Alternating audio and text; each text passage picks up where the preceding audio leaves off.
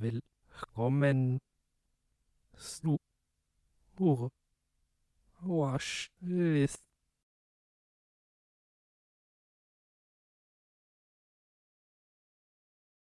Bevor wir über unser eigentliches Thema sprechen, eine Frage an dich. Ich schätze dich mal ein, dass du ein Kaffeetrinker bist. Ich sehe dich oft auf der Arbeit Kaffee trinken. Ist das richtig? Ja, ich bin äh, leidenschaftlicher Kaffeetrinker. Okay. Was ich aber nicht weiß, ist, was dein Lieblingskuchen ist. Ähm, ich glaube, du weißt es doch. Ähm, und zwar, ich glaube, du weißt es auch aufgrund des heutigen Podcast-Themas. Oh. Tatsächlich. Sogar ähm, richtig getroffen, ja. ne? Wow.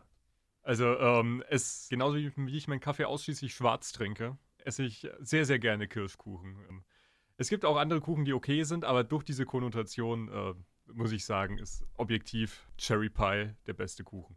War das schon äh, bevor du äh, die Serie geguckt hast oder ist es dann no nochmal losgegangen? Es ist tatsächlich dadurch losgegangen. Okay. Genauso wie ich, ähm, ich glaube, ich habe ich hab sehr lange geschafft, keinen Kaffee zu trinken. Auch während Mhm. der Schulzeit habe ich noch keinen Kaffee getrunken und dann äh, Twin Peaks gesehen. Da habe ich mir gedacht, naja, komm. Es hat, mich, äh, es hat mich schon sehr inspiriert dazu, jetzt auch mal äh, regelmäßig einen Kaffee zu trinken und es hat mein Leben durchaus bereichert, muss ich sagen. Ja, was auf jeden Fall unser Leben auch durchaus bereichert hat, ist die Serie Twin Peaks. Um die soll es heute gehen. Um die ersten zwei Staffeln, dann den Film Fire Walk with Me und die dritte Staffel, The Return.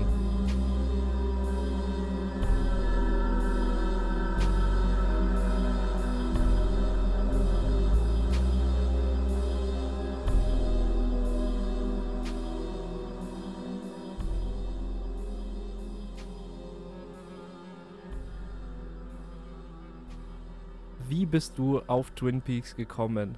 Boah, ganz gute Frage. Also das Twin Peaks war schon was, das hing schon länger mal so in meinem Hinterkopf rum. Da hatte ich schon immer mal wieder ein bisschen was von gehört. Dann hatte ich mir mal, ich glaube, das war äh, 2017, dann kam mir, glaube ich, The Return raus. Da habe ich ein bisschen was äh, drüber gelesen, aber dann, dann wollte ich es anschauen. Dann gab es da aber sehr viele Möglichkeiten, es anzuschauen, weil es gab den Film, der ein Prequel ist. Dann gab es eben die ersten beiden Staffeln, zu denen aber auch die erste Folge als irgendwie anderthalbstündige Pilotfolge in Europa veröffentlicht wurde. Und dann gab es eben noch die dritte Staffel und ich wusste aber nicht so richtig, wo ich anfangen soll. Und dann habe ich, ähm, ich glaube 2020 war es, während Corona, habe ich mir gedacht, naja, komm, was soll's, bestelle ich mir mal äh, die ersten beiden Staffeln. Ich schaue es jetzt einfach chronologisch, was soll schon schiefgehen. Ähm, chronologisch in Erscheinungsreihenfolge und habe ich mir die ersten beiden Staffeln auf Blu-ray besorgt und habe die dann auch sehr schnell am Stück durchgeschaut. Und wie war das denn bei dir? Ja, ich habe tatsächlich immer vorgehabt, Twin Peaks zu gucken und dann äh, habe ich gesehen, ja, der läuft jetzt im Ostentor und dann habe ich natürlich nichts ahnend den äh, Prequel-Film gesehen. Ähm, ja, ich war etwas verwirrt, aber das war ich ja von David Lynch gewohnt. Trotzdem hat mich das dann ja elektrisiert und ich habe dann direkt mit meiner Freundin angefangen, die Serie zu gucken und bin letzte Woche mit The Return fertig geworden. Das ist natürlich schon einiges zu gucken, weil in der zweiten Staffel hat man ja auch 22 Folgen. Ja. Die letzte Staffel hat 18 Folgen und die gehen jeweils eine Stunde. Also das hat sich schon auch ein bisschen gezogen mit der Zeit, dass man das irgendwann alles schafft. Aber ich habe jetzt alles gesehen und ja, habe auf jeden Fall Lust, es dann irgendwann mal in den nächsten Jahren nochmal zu gucken. Kann ich empfehlen. Ich habe jetzt tatsächlich die ersten beiden Staffeln nochmal geschaut dieses Jahr, ähm, auch mit meiner Freundin. Dann davor hatte ich sie allein gesehen. Die habe, habe ich auch bekehrt. Sie ist jetzt auch äh, Cherry Pie-Fan und äh, trinkt jetzt auch schwarzen Kaffee. Das ist sehr schön. Und dann haben wir eben auch äh, Firewalk with Me im Ostentor-Kino gesehen. Und jetzt hängt sie mir äh, seit Wochen in den Ohren, dass wir die dritte Staffel schauen sollen. Aber da versuche ich sie noch ein bisschen von abzuhalten, weil da mache ich immer gerne ein bisschen eine Pause dazwischen. Ja, Äh, das. und warum das so ist, ich glaube, da kommen wir auch noch drauf zu sprechen. Genau, da kommen wir auch drauf zu sprechen. Und jetzt äh, würde ich sagen, wir, bevor wir erstmal über die erste Staffel reden, würde ich noch ein bisschen was zum Produktionsprozess sagen, ähm, wie es dazu kam, dass Twin Peaks gemacht wurde. Twin Peaks ist nicht nur von David Lynch, sondern auch von Mark Frost, der als Drehbuchautor fungiert hat. Und die Serie wurde von ABC produziert und ausgestrahlt, denn die Serie ist aus den 90ern, die ist von 1990 und da sind Sachen noch im Fernsehen gelaufen. und David Lynch war sehr untypisch dafür, dass er eine Serie fürs Fernsehen gemacht hat, denn er hatte schon Blue Velvet gemacht, äh, Eraserhead und galt eigentlich so als ein äh, Indie-Star-Regisseur. Und das Fernsehen war zu dieser Zeit so, ja, recht for äh, formularisch und es war mehr Auftragsarbeit als Kreativität. Die erste Folge von Twin Peaks hatte eine sagenhafte Zuschauerzahl von 34 Millionen und das war ein, ein Rekord. Was an dieser Serie so besonders ist, und darüber reden wir auch gleich, ist, dass es um einen Mordfall geht, der sich über eine Staffel streckt. Das gab es davor noch nicht so.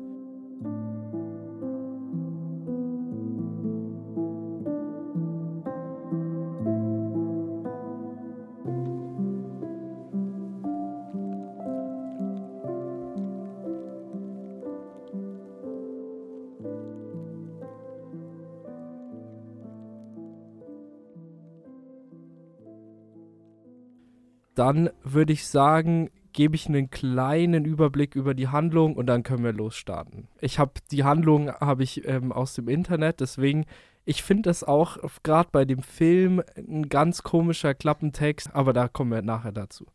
Laura Palmer, eine Teenagerin aus der Kleinstadt Twin Peaks, wird tot am See gefunden.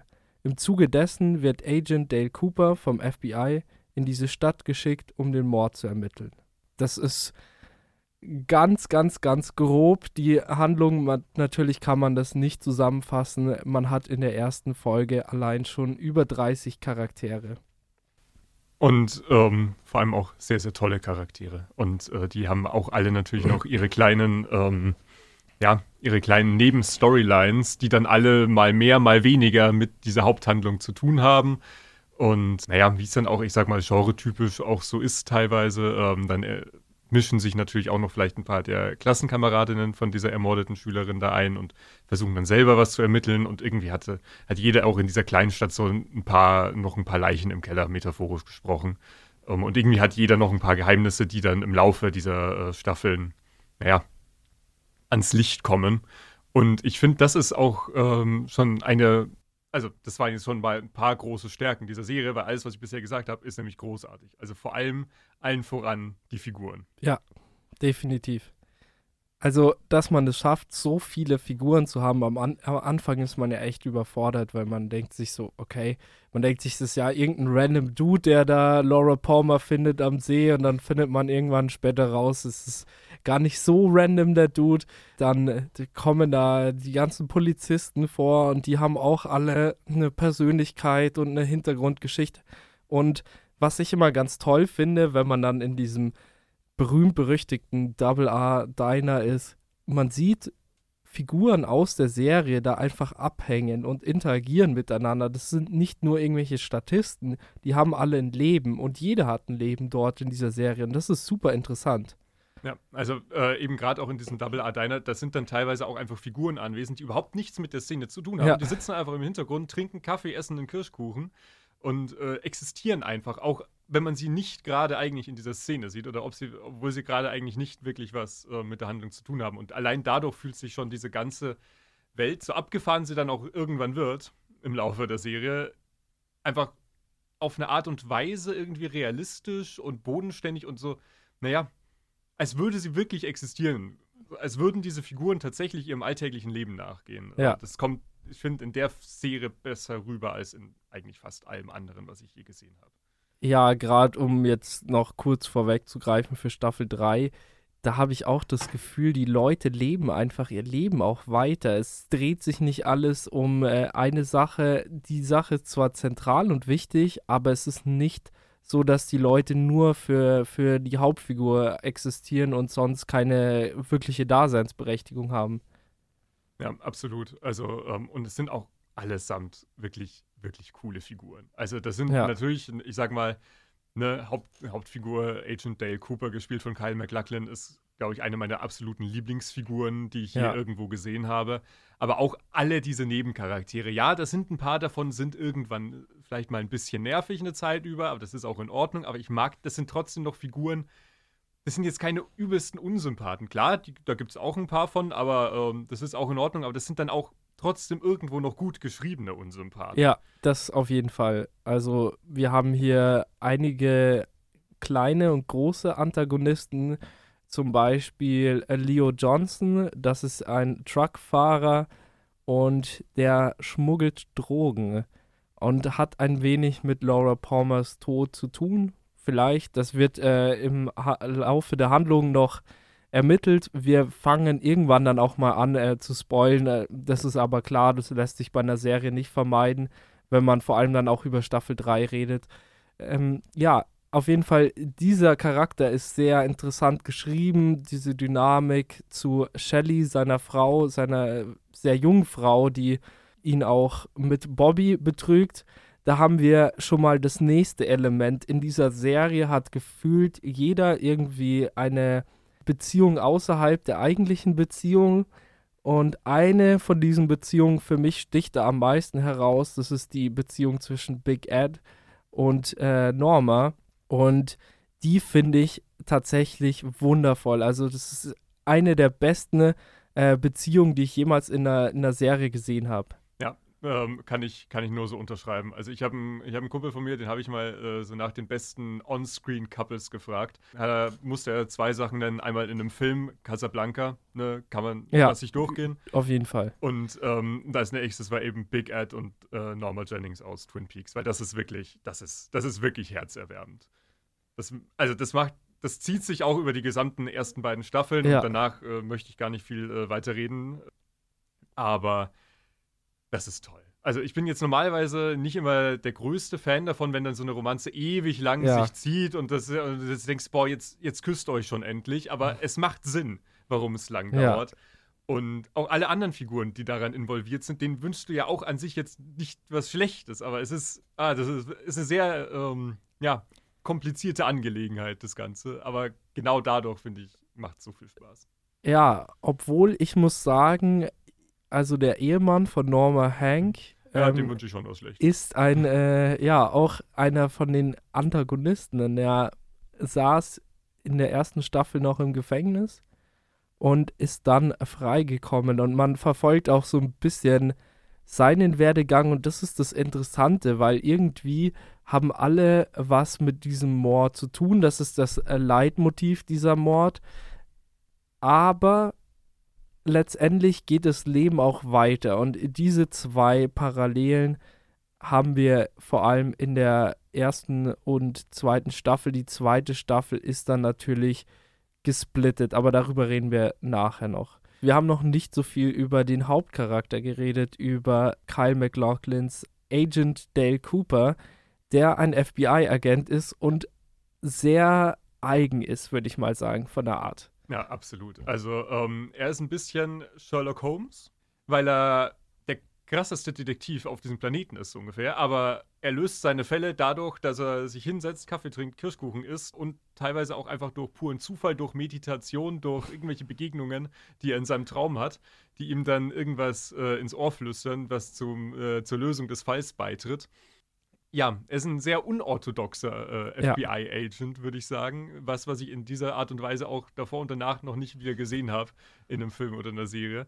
Und er ist ein, eine der liebenswürdigsten Figuren, glaube ich, die ich auch je irgendwo gesehen habe. Also er ist eine grundsympathische Figur, die aber auch, ähm, vor allem je länger die Serie geht, vor allem dann auch in der dritten Staffel, eine sehr, sehr tragische Figur mhm. ist. Aber also jede Szene, wo Kyle McLachlan als Dale Cooper mitspielt, ist automatisch schon mal großartig. Der hat so viele tolle Sprüche auch, die aber jetzt nie irgendwie out of place sind. Das sind jetzt nicht irgendwelche cheesy One-Liner. Sie sind ein bisschen cheesy manchmal und es sind auch One-Liner, aber nicht auf diese aufgesetzte Art und Weise. Es macht immer irgendwo Sinn, dass diese Figur das jetzt so sagen würde. Und das ist tatsächlich auch eine Leistung, diese, ähm, diese Dialogzeilen dann, dann so toll rüberzubringen. Ja, was wir auch, wo uns natürlich hilft, ist, dass er als quasi außenstehender Fremder in die Stadt kommt und uns auch so ein bisschen hilft, die Dynamiken zu verstehen, weil er das natürlich alles hinterfragt und wir haben dann noch eine Ebene, nämlich sein Aufnahmegerät, da spricht er immer zu Diane. Und wir fragen uns natürlich die ganze Zeit, wer ist diese Diane? Dieses Mysterium wird vielleicht dann auch noch gelüftet. Auf jeden Fall ist das Schönste für mich so mit an der Serie seine Dynamiken mit den Bewohnern von Twin Peaks, weil er unglaublich liebenswürdig ist und die Leute erkennen das und die sind gar nicht scheiße oder blöd zu ihm, sondern die akzeptieren ihn, wie er ist und, und schätzen ihn wert.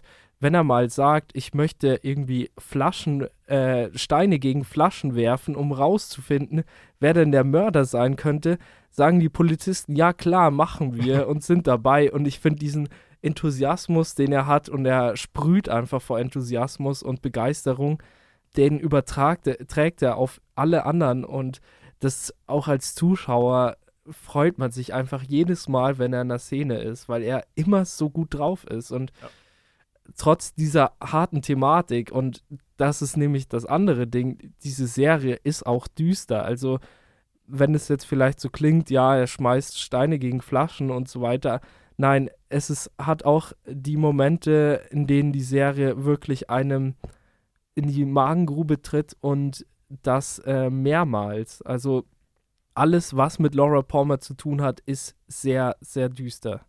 Ja, und es ähm, gerade dann in dem Film Fire Walk With Me oder in der dritten Staffel wird das auch, ja, in der, gerade in der zweiten Staffel gibt es dann ein paar äh, auch ganze Folgen, die, ich sag mal, von der Grundthematik her und vom Grundtonus her, ja, relativ leicht sind. Das wird, je länger ähm, das Ganze dann lief, wird es immer düsterer an sich tatsächlich wieder. Aber trotzdem ohne, ich sag mal, diese gewisse Leichtigkeit ab und zu dann äh, komplett zu verlieren.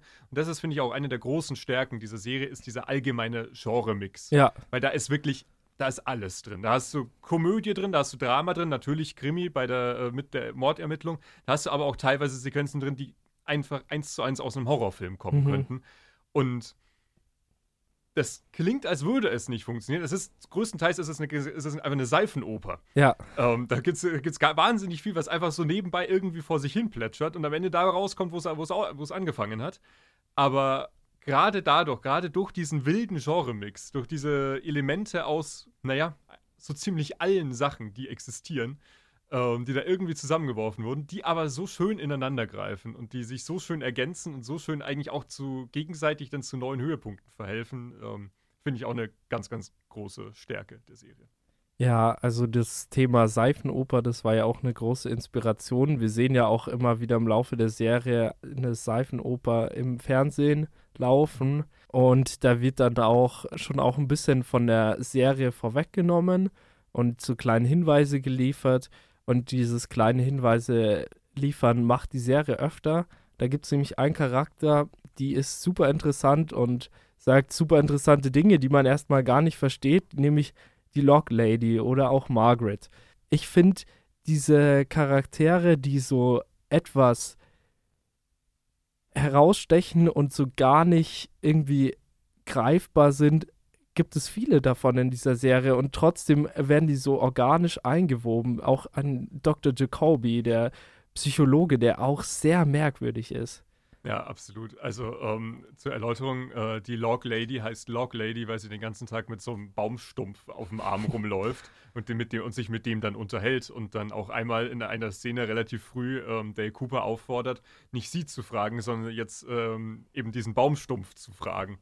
Und ähm, das naja, in erster Linie erstmal gibt es dann natürlich ein paar fragende Blicke, aber im Laufe der Serie kommt man dann tatsächlich auch zu diesem Moment, wo dann der Cooper hingeht und sich mit diesem Baumstumpf unterhält. So ungefähr. Und sowas seriös, oder was heißt seriös, sowas einzubringen in diese Serie, ohne dass es jetzt komplett rausreißt, finde ich auch, finde ich, find ich, eine große Leistung. Ja, eine große Leistung. definitiv. Weil, ähm, das macht auch sehr viel von dem Charme aus. Eben diese, ich sag mal, bisschen schrulligen, absolut skurrilen, abgefahrenen Charaktere, die aber jetzt nicht lächerlich sind. Über die wird sich nicht lustig gemacht nee. irgendwo, überhaupt nicht. Die werden absolut ernst genommen und das finde ich sehr schön, dass es jetzt eben nicht ist, haha, die ist jetzt, die ist jetzt voll crazy und die ist voll komisch, jetzt äh, machen wir da irgendwie Witze, sondern die wird ernst genommen und die ist ein äh, sehr geschätztes Mitglied dieser, dieser kleinen Stadt von Twin Peaks. Ja, und gerade, was ich in, in der Stadt auch interessant finde, man hat ja so, ja, so zwei bis drei verschiedene Generationen. Und die jüngere Generation ist natürlich noch so ein bisschen auflehnend. Da hat man den Charakter von Bobby, der Ex-Freund von äh, Laura. Dann hat man James, mit dem äh, Laura auch eine Affäre hatte. Und ihre beste Freundin Donna, die sich auch ziemlich verändert hat im Vergleich zu Fire Walk With Me. Nicht nur die Schauspielerin hat gewechselt, auch der Charakter. Ich finde, diese Dynamik zwischen Donna und James ist so ein Ding, was ich so ein bisschen kritisieren würde, denn ich finde, alles, was mit James zu tun hat, fällt ein bisschen ab. Ja, kann ich, ähm, kann ich eigentlich so wie es ist unterschreiben. Gerade in der zweiten Staffel gibt es dann da einen ja. Sideplot, der wirklich zum Haare raufen ist. Ähm, der, das ist, das war wirklich teilweise hart anzuschauen, aber ich, also, aber ich finde trotzdem, irgendwo will ich ihn auch nicht vermissen in dieser kleinen Stadt. Ja. Irgendwo finde ich, denke ich mir dann, ja, okay, komm, machen wir mal wieder eine Szene mit James und Donna. Wir werden es schon überleben. Aber ich finde, also ich weiß nicht, ich finde, es gehört trotzdem irgendwo noch dazu. Also ich würde es nicht vermissen wollen. Außer vielleicht diesen einen Subplot in der zweiten. Das war wirklich übel. ja, wenn wir schon bei der zweiten Staffel sind, dann äh, reden wir doch, glaube ich, komplett mal über die ersten zwei Staffeln mit Spoilern jetzt natürlich. Denn die zweite Staffel, ja, man kann es nicht glauben, aber schon bei Folge 9 wird der Täter oder der Mörder von Laura festgestellt und dann fängt die Serie an, erstmal eine ganz andere Geschichte zu erzählen. Das lag nämlich dran, dass ABC gefordert hat, dass sie jetzt endlich mal erzählen, wer denn der Mörder ist. Und das finde ich interessant, weil in dieser Serie hätte es für mich gar keinen Mörder geben brauchen. Also es, es muss gar nicht sein, dass das gelöst wird, das Thema. Es kann auch einfach sein, dass sie sich an diesem Fall ausarbeiten. Aber der CEO von ABC, damals Bob Iger, der hm. jetzt der Disney-CEO ist, hat äh, gefordert, dass sie jetzt endlich mal den Täter revealen. Und dann haben wir eine ganz andere Serie, würde ich sagen, erstmal. Die Serie muss sich dann so ein bisschen fangen und wir haben einen neuen Antagonisten namens Wyndham Earl. Genau, äh, Wyndham Earl ist der, ist der ehemalige Kollege ähm, von Dale Cooper und mit, naja, dessen Frau war es, glaube ich. Ja. Hatte äh, wiederum Dale Cooper auch mal was, natürlich. Es ist Twin Peaks, da hatte, musste jeder mal mit jedem. Ähm, und das ist auch gar nicht so eine sympathische Figur. Und vor allem, man muss auch sagen, ähm, nochmal zu der ganzen ähm, Erzählen, wer der Mörder ist, Geschichte. David Lynch und Mark Frost hatten ursprünglich gar nicht vor, dass es einen Mörder ja. gibt. Eben genau wie du gesagt hattest. Da war ursprünglich war der Plan, das nie irgendwie zu revealen. Und ähm, nachdem der Mörder dann, ne, nachdem man weiß, wer es ist, dann ist danach auch nach dieser Folge oder noch ein, nach einer Folge danach ist David Lynch auch erstmal ein bisschen abgesprungen von dem Zug Twin Peaks. Und ich finde, das merkt man. Ja. Weil bis dahin gibt es immer einen roten Faden und danach gibt es ein paar Folgen, die ein bisschen, wie man im Englischen sagen würde, all over the place sind. Da, wo man wirklich das Gefühl hat, da wussten, hatten sie erstmal keine Ahnung, was, wo, in welche Richtung es gehen soll. Da ist es wirklich nur noch eine Seifenoper für ein paar Folgen. Da passiert wirklich gar nichts mehr. Und gegen Ende der zweiten Staffel kam dann David Lynch aber immer wieder mehr ins Boot und bei der letzten Folge hat er dann auch wieder Regie geführt, was man auch sehr stark ja. merkt, weil je länger na, eben nach diesem Punkt die Serie geht, desto besser wird sie auch wieder. Also nachdem man weiß, wer der Mörder ist, gibt es erstmal einen sehr, sehr starken und sehr, sehr drastischen Qualitätsabfall in meinen Augen. Da gibt es ein paar Folgen, ein paar Subplots, ein paar Charakterentwicklungen, ein paar Charaktere werden so halb rausgeschrieben aus der Serie, weil die Showrunner dann irgendwie scheinbar keine Ahnung mehr hatten, was sie damit jetzt wirklich machen wollen mit diesen Leuten. Ähm, aber gegen Ende fängt sich dann wieder und deswegen ist es doch auch, das ist das auch absolut wert, diese Durststrecke durchzustehen. Ja, definitiv. Also ich finde auch die Sachen mit Wyndham Earl, die sind schon sehr interessant und wir erfahren natürlich in der zweiten Staffel viel mehr über diese Parallelwelt, die es da noch gibt und diese Traumwelt und was das bedeutet. Ähm, es wird nicht zu viel erzählt. Also ich glaube, wenn man jetzt die zweite Staffel sieht, checkt man da noch nicht so viel. Da hilft die dritte Staffel enorm viel. Ja. Wir haben auch einen interessanten Charakter, von dem ich dann auch erst dachte, der ist jetzt absolut zweitrangig, aber der ist dann super wichtig. Major Garland mhm. Briggs, der am Anfang wirklich nur kurz ins Bild immer wieder reinkommt. Ähm, man denkt sich, ja gut, das ist der Vater von Bobby und er ist überfordert mit Bobby und ja, mehr wird da auch nicht erzählt und jedes Mal, wenn, wenn er gefragt wird, was er eigentlich arbeitet, sagt er, it's classified. aber der wird dann in der zweiten Staffel nämlich wichtig und auch sehr unkonventionell, denn er lässt sich auf dieses ganze Mysteriöse ein und ist da offen dafür und sagt, ja gut, ich arbeite ja auch damit. Also ähm, ich deute die Eulen, die da rumfliegen und so weiter. Also auch schon wieder ein sehr interessanter Charakter, finde ich. Absolut. Der hat auch ähm, eben in Kombination mit Bobby einen der schönsten Dialoge, glaube ja. ich, der gesamten Serie, wo sie beide im Double R Diner sitzen und ähm, dann äh, der Major seinem Sohn erzählt von dem Traum, den er hatte. Und dann auch Bobby wirklich zu Tränen gerührt ist. Und das ist einfach, einfach eine wahnsinnig schöne Sequenz, weil dann eben auch Bobby Briggs nicht mehr dieser, dieser Rebell in der Lederjacke ja. ist, der so ein bisschen einen auf, der so ein bisschen möchte gern James Dean sein möchte. Mhm. Ähm, und sondern es ist für beide Figuren ist es einfach wahnsinnig schön, weil ab dem Moment ist auch dieser, ist auch dieser Major, hat er sich wirklich in mein Herz gebrannt, weil das ja. ist einfach so eine sympathische und so eine schöne, tolle Figur einfach in allen Aspekten. Und ähm, ja, das ist, also das ist auch eine absolute Lieblingsszene, glaube ich, von mir aus, aus äh, der Serie. Und das ist auch eine äh, der Stärken, finde ich, von Twin Peaks, dass sie eben so vermeintlichen Nebenfiguren noch ein Gewicht und eine Bedeutung nicht nur als Figur selber, sondern auch einfach für die Handlung nochmal ja. verleihen dann. Ja. Ich finde auch interessant, dass Twin Peaks so den Ansatz gewählt hat, wir zeigen jetzt mal, zumindest in den ersten zwei Staffeln, nicht äh, Polizisten, die allesamt blöd oder korrupt sind, sondern wir zeigen Menschen, die auch ihre ja, Bedürfnisse haben, aber dann trotzdem sich auch unterordnen und sagen, okay, wir, wir ermitteln und wir sind ehren, ehrenhaft einfach in dem, was wir tun. Und da sticht einer hervor wie kein anderer, das ist Harry Truman, der Sheriff. Und er und Dale haben auch eine ganz besondere Beziehung. Und ich habe mir gedacht, das ist eine der schönsten Freundschaften, die ich jemals gesehen habe, in äh, Film oder Serie. Also es war, es ist echt wundervoll, wie die beiden miteinander umgehen und wie man immer wieder merkt, so, ja, die beiden schätzen sich einfach wert und ähm, mögen sich einfach und freuen sich, wenn der andere im Raum ist. Ja, wirklich. Also das ist die Beziehung zwischen den beiden ist, ist toll. Also und je länger die Serie auch geht, desto, desto inniger wird die natürlich auch. Und gerade gerade am Ende, also einfach nur die Art und Weise, wie sie sich unterhalten, worüber sie sich auch unterhalten, ja. äh, das ist dann und sich auch gegenseitig helfen. Also es ist jetzt nicht nur, dass die beiden jetzt irgendwie zusammen Spaß haben oder irgendwas, sondern auch die arbeiten ja immer noch zusammen. Ja. Das sind ja in erster Linie auch immer noch Kollegen. Und wie das inszeniert ist und wie das dann am Ende des Tages gemacht wurde in der Serie, ist, ist wahnsinnig schön.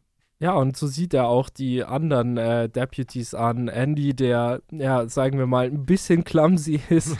Dann Lucy, die ja auch in einem ganz komischen Liebesdreieck steckt. Und Hawk, der wirklich sehr gute Polizeiarbeit leistet, der ähm, ist auch ein recht wichtiger Charakter und finde ich auch wirklich gut geschauspielert. Darüber müssen wir auch reden. Das ist natürlich ein Lynch, äh, eine Lynch-Produktion. Das heißt, das Schauspiel ist etwas unkonventionell. Zum Teil, es gibt Schauspieler, die, da habe ich das Gefühl, die sollen mit Absicht so sein. Manche, da denke ich mir, okay, vielleicht konntet ihr das nicht anders. Aber ich finde ich es schön zum Beispiel bei dem Charakter von, ähm, also Pete Martell, mhm. gespielt mhm. von Jack Nance, der äh, natürlich ein äh, Lynch-Veteran ist. Und der redet auch wie David Lynch einfach. Und das liebe ich einfach. Ja, absolut. Also allein, allein wenn er da ankommt, irgendwo in der ersten Staffel, weil er sagt, Fellas, don't drink that coffee. There was a fish in the Perculator. Und du kannst dir einfach genau vorstellen, wie die beiden da, da saßen, weil Jack Nance ja auch der Hauptdarsteller von Eraserhead ja. war, in, also in dem ersten Langfilm von David Lynch. Also die kennen sich schon, e, kannten sich schon ewig und mochten sich auch. Und ähm, kannst du, also ich finde, man merkt diesem Film an, wie viel Spaß die Leute damit ja. auch hatten, gerade in diesen Sachen. Gerade auch dann zum Beispiel David Lynch spielt dann ja auch selber nochmal mit. Genau. In, ähm, in der Rolle des Gordon Cole, der ein bisschen höherrangigen FBI- Menschen. Und ich finde, man merkt an, man merkt in dem Moment, wo David Lynch und Kyle MacLachlan in einem Raum sind, wie sehr die sich auch einfach offscreen mögen, die beiden. Ja. Und du merkst einfach, wie viel Spaß die haben, gerade zusammen vor dieser Kamera zu stehen. Ja, also Gordon Cole auch ein sehr interessanter Charakter. Der hat nämlich einen äh, Gehörverlust und dadurch hat er so äh, quasi immer ein äh, Gerät dabei, aber der redet sehr, sehr, sehr laut und man muss immer sehr laut mit ihm reden, bis er dann auf Shelly Johnson trifft. Die kann er nämlich problemlos verstehen, die kann normal mit ihm reden und das freut ihn so sehr, dass er da nicht mehr aus dem Double A raus will. Und es ist sehr, sehr herzerwärmend. Ähm, in der zweiten Staffel bekommt Cooper auch eine Partnerin. Das war für mich ein bisschen äh, ja, arg konstruiert. Da dachte ich mir, gut, die mussten irgendwie zeigen, dass der nicht asexuell ist, weil er schon auch so ein bisschen so gewirkt hat. Ich, ich fand diese Liebesbeziehung vor allem, äh, wenn man jetzt äh, mal vorwegnimmt, in Staffel 3 wird es gar nicht erwähnt, fand ich ein bisschen unnötig. Ja, ich glaube, das ist auch eine dieser Sachen, wo dann ähm, das Studio ja. ABC gesagt hat, hey, schreiben wir jetzt mal rein, das kommt sicher super an. Ähm, ich finde, man merkt es gerade in Staffel 3, was die Idee von David Lynch und Mark Frost war und was nicht, weil alles, ja. was deren Idee war, wird, ist wahnsinnig wichtig für die dritte Staffel und wird dort thematisiert und alles andere wird einfach weggelassen, als hätte es nie existiert. Ich finde trotzdem, dass das noch ganz gut funktioniert hat. Es hätte es nicht gebraucht, ja. aber es hätte auch deutlich schlimmer enden können, glaube ich. Also diese Idee, Dale Cooper jetzt eine Partnerin zu geben, hätte noch wirklich schlimmer umgesetzt werden können, glaube ich. Ja, das äh, stimmt schon. Also wir haben, wir haben jetzt hier diese zwei Ebenen. Wir haben noch nicht so viel über die quasi Parallelwelt oder diese Black Lodge geredet. Darüber muss man nämlich auch reden, denn Jetzt kommen wir natürlich in den Spoiler-Bereich. Laura Palmer wurde von ihrem Vater umgebracht, der aber eingenommen oder vermischt war mit einem Charakter namens Bob. Für mich eine der schlimmsten Szenen auf jeden Fall in dieser Serie oder wirklich härtesten Szenen. Es gibt nämlich die Cousine von, von Laura, die zu Besuch kommt, Maddie. Und Leland wird irgendwann ähm, natürlich wieder übernommen von Bob und jagt sie durch das Wohnzimmer. Also wirklich, wirklich ähm, eine, eine harte Szene. Lynch arbeitet da auch mit so ganz ähm, verstörenden Elementen wie, wie grellem Licht und, und Slow Motion und das überträgt alles. Wie hast du diese ganze ja, ich sag mal jetzt, ich, ich nenne es mal jetzt Parallelwelt ähm, wahrgenommen. Ich lieb's. Also da gibt's in der ersten Staffel gibt's glaube ich gibt's ja glaube ich nur eine Szene ja. in einem Traum, ähm, wo die vorkommt. Ich wusste auch gar nicht mehr, wie wenig die Black Lodge tatsächlich vorkommt in den ersten beiden Staffeln, weil ja. sie in der dritten ja dann doch eine relativ präsente Rolle spielt oder auch in Firewalk with Me öfter mal vorkommt. Ich fand das wahnsinnig faszinierend und das ist dann auch eine der Sachen, wo dann auch wahnsinnig viel natürlich ruminterpretiert werden kann, wo man sich wahnsinnig viele Theorien zu ausdenken kann und zu durchlesen kann im Internet, was ich jedem nur empfehlen kann. Ähm, wenn gerade wenn man alles mal alles gesehen hat, dann gibt es ellenlange Reddit-Threads. Also da haben Leute wirklich Romane drüber geschrieben, was jetzt hier genau was bedeuten ja. kann. Da gibt es auch ein vier Stunden YouTube-Video. Ja. Ähm, Hast du das gesehen? All, nee. Okay, ich auch nicht. Also, äh, also da bin ich, denke ich mir auch so, ich glaube, David Lynch, wenn er dieses Video sehen wird, der wird äh, der wird zerplatzen vor Wut. Ja, vermutlich. Ähm, es gibt ja auch äh, eines, äh, ich glaube, das war über einen anderen Film, aber wurde mal gefragt, uh, could you elaborate on that? Ja. No. Das fand ich, äh, das finde ich sehr schön, weil David Lynch äh, sagt, ne, sagt immer nie, was er jetzt damit gemeint hat oder erklärt jetzt keine Metaphoriken oder irgendwas. Deswegen kann man sich das schön selber überlegen. Und deswegen ja, ich bin ein Fan davon, sich Theorien durchzulesen. Irgendwo ist dann auch gut. Ich glaube, ein vier Stunden Video, was den Anspruch erhebt, alles zu erklären, glaube, vier Stunden reichen dann nicht ansatzweise. Hängen eine Null hinten dran, dann kommen wir vielleicht in die Richtung. Ich habe halt nur gehört, so die Quintessenz des Videos ist, dass es in äh, Twin Peaks einfach nur darum geht, der Konflikt zwischen ähm, ja Abholzung oder Umweltschädlichkeit und äh, der Natur oder ja und ich meine, es ist ein, ein Thema, weil es geht auch immer viel um diese ja Sägemühle, heißt mhm, es auf Deutsch, ja. ja. Ähm, und auch viel um so ein Projekt äh, von, von äh, Ben Horn, über den wir auch noch nicht geredet haben. Und da, da fällt mir auch schon wieder auf, es gibt so viele Charakter, weil Ben Horn ist auch ziemlich wichtig und ähm, ist auch ein sehr, sehr ähm, schmieriger Typ. Ähm, und ja, auf jeden Fall dieser Aspekt, ja, Kleinstadt, ähm, ähm, Kapitalismus ist natürlich da und bei, bei David Lynch geht es auch immer viel darum, wie wird was ähm, ausgenutzt, wie wird jemand ausgebeutet. Mal ist es die Filmindustrie, hier ist es auch äh, einfach der Mensch gegenüber der Natur. Das ist schon klar, aber die Serie darauf zu reduzieren, ist natürlich Quatsch. Ja, finde ich auch äh, deutlich zu kurz gegriffen, weil da kommt so viel vor. Da geht es um, ja, da geht es um Umgang mit Verlust zum Beispiel ja. wahnsinnig viel, gerade in den ersten Folgen natürlich. Da geht es um Spiritualität, um Religiosität. Da geht es auch einfach, naja, was, was es bedeutet, ein guter Mensch zu sein. Ist, finde ich, eine, naja, eine der wichtigsten Thematiken, die in dieser Serie behandelt werden. Und ja, klar, ne, Umwelt wichtig und kommt vor. Ist, auch ein, ist ein wichtiges Thema der Serie, aber da, da gibt es, glaube ich, deutlich mehr zu holen als das. Ich würde sagen, bevor wir mit, der, mit den ersten zwei Staffeln abschließen, muss ich noch über etwas reden, was natürlich super wichtig für die Serie ist, und das ist die Musik. Twin Peaks hat für mich eines der schönsten Intro-Themen und die Musik ist auch wunderbar. Ähm, man hat mal düstere Momente, ansonsten hat man auch so jazzige Lounge-Musik, die sehr begleitend äh, zu dieser Serie ist und man hat auch immer wieder die gleichen Themen, was aber nicht nervt. Ähm, also es ist für mich gestaltet sich so ein bisschen wie in The Mood for Love, in dem, äh, wo, wo, auch das gleiche Thema immer wieder gespielt wird. Aber so hat man eine Struktur auch musikalisch in dieser Serie. Ja, genau. Geschrieben von äh, auch einem, der immer mit David Lynch zusammengearbeitet hat. Angelo Badalamenti ist, glaube ich, dieses letztes Jahr erst verstorben, ja. leider. Ähm, aber ist auch eine meiner Lieblings, ich glaube, Film- und Serienmusiken, die geschrieben wurden und auch einfach so unfassbar passend zu dieser Geschichte und zu dieser Welt, die da ähm, ja, erschaffen wird. Absolut. Und es war natürlich nicht Schluss mit Twin Peaks. Wenn man David Lynch kennt, dann weiß man, dass der Mann nicht aufgibt und sehr hartnäckig ist, denn er wollte noch einen Film machen und in diesem Film sollte es um einen Charakter gehen, den er wirklich lieben gelernt hat und eine Schauspielerin, die ihn absolut überzeugt hat. Das war nämlich Cheryl Lee als Laura Palmer und er hat sich gedacht, er möchte ihre letzten Tage quasi so ein bisschen begleiten. Und da ist dieser Klappentext sehr interessant.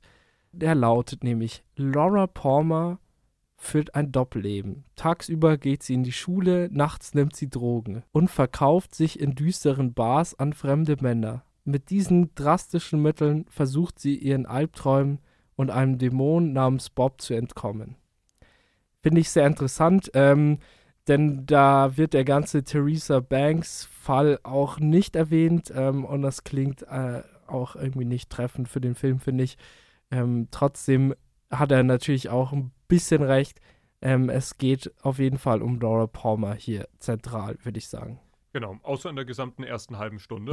ähm, da geht es nämlich um zwei FBI-Agents, die davor und danach eigentlich nie wieder erwähnt werden. Und die laufen dann da so ein bisschen rum in einer anderen Kleinstadt bei so einem Trailerpark und die ermitteln da ein bisschen und das ist auch ganz nett. Ähm, da gibt es ein, zwei relativ wichtige Szenen, äh, wenn man sich dann am Ende die Interpretationsansätze äh, anschaut. Aber ansonsten auf den ersten Blick ja, ist das irgendwo befremdlich, weil jeder freut sich bei einem Twin Peaks-Film auf Twin Peaks und die erste diese volle halbe Stunde geht's, kommt, glaube ich, fast keine Figur vor, die man kennt. Ähm, der, gut, der Trailerpark-Besitzer, gespielt von Harry Dean Stanton, ähm, in einer winzigen Rolle, ja. einer der tollsten Schauspieler, die es gibt. Ähm, der kommt dann in der dritten Staffel nochmal vor, in, auch, eine, auch eine sehr coole Figur. Ähm, also ich, das war äh, eine Frage der Logistik, weil ich, ich habe mich auch gefragt, weil eigentlich ist dieser Trailerpark doch gar nicht in Twin Peaks, ähm, in, in dem Film. Aber dann in, äh, in der dritten Staffel ist er ja bei Twin Peaks, der Trailerpark. Also hat er den wahrscheinlich irgendwie, ist er umge umgesettelt und dann hat sich gedacht, gut, in, in, in Twin Peaks lässt sich besser leben. Ja, hat er sich gedacht.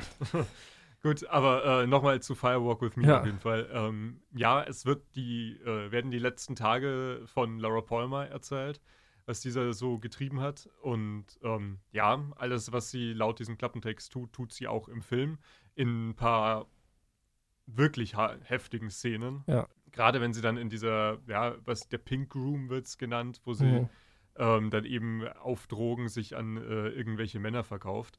Das ist auch eine ewig lange Sequenz mit wahnsinnig lauter Musik, die das, ja, äh, das Prädikat verstörend äh, zu, zurechtträgt. Und ich finde aber, es geht eigentlich um noch mehr als nur darum, dass sie jetzt ähm, Drogen nimmt und was nicht noch alles. Absolut. Also sie ist sich natürlich auch sicher, dass sie sterben wird. Also sie sucht sich immer wieder Hilfe und äh, bekommt sie nicht, ähm, weil sie auch nicht weiß weiß, wie sie an die Leute rangeht. Und es ist natürlich auch super interessant in dieser, in dem Film, weil wir in der Serie immer wieder nur von Laura Palmer hören, über, durch andere Leute, wie sie sie wahrgenommen haben.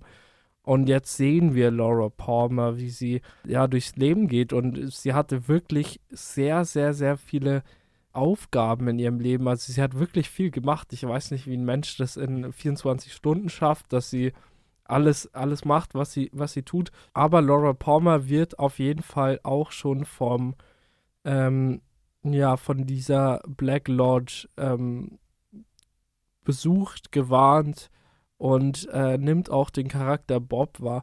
Was ich auch interessant fand, weil ich ja den Film gesehen habe, ohne die Serie zu kennen. Und ich habe interpretiert, dass sie quasi eigentlich weiß, dass äh, Leland immer wieder derjenige ist, der ähm, nachts in ihr Zimmer kommt und sie quasi Bob als Coping-Mechanismus ähm, erfindet, was natürlich dann durch die Serie ähm, ja widerlegt wurde, aber es war so ein Ansatz, diesen Film zu interpretieren, wenn man den Film jetzt nicht äh, oder wenn man die Serie jetzt nicht gesehen hat. Und das kann ich auf jeden Fall empfehlen, nicht den Film zu gucken davor, mhm. weil man nimmt sich diesen Aspekt, wer ist jetzt der Mörder, weg ähm, aus, aus Twin Peaks, was natürlich überhaupt nicht das Hauptthema ist. Trotzdem hat man da noch diesen Aspekt der Spannung und man versteht einiges nicht. Ja, glaube ich. Äh, ich habe den Film immer erst dann gesehen, als ich die Serie schon mal gesehen hatte. Ähm, und da war ich auch sehr, sehr dankbar für. Und ich finde auch den Film, obwohl es ein Prequel ist, eigentlich einen sehr runden Abschluss tatsächlich ja. für diese, ich sag mal, diesen ersten Twin Peaks-Block, namentlich eben die ersten beiden Staffeln und dem Film, weil ich gerade auch das Ende so toll fand. Also das Ende von Firewalk with Me, diese letzten 15 ja. Minuten oder was, die sind hart, aber auch gerade am Ende dann wahnsinnig erlösend, fand ich. Ähm, also wo dann auch Laura Palmer dann tatsächlich stirbt und sie will dann irgendwann ja auch sterben, weil ja. sie damit einfach nicht mehr klarkommt und keine Hilfe bekommt. Ähm, und da gibt es ein paar Shots am Ende, diese, wenn sie dann am Ende in der Black Lodge ist, ja. das ist hat sich, glaube ich, für immer in mein Gehirn eingebrannt. Ja, auf jeden Fall. Dieses Thema von ähm, Erlösung ist ja auch sehr zentral in, in dem Film und das hat der Charakter mehr als verdient. Und was ich so interessant fand, ist, dass sich das wirklich dann auch auf sie konzentriert hat. Man hat so wirklich Cooper für maximal drei Minuten in, den, in dem Film und er wird auch so recht unspektakulär irgendwie eingeführt, wo er einfach nur in den Raum geht.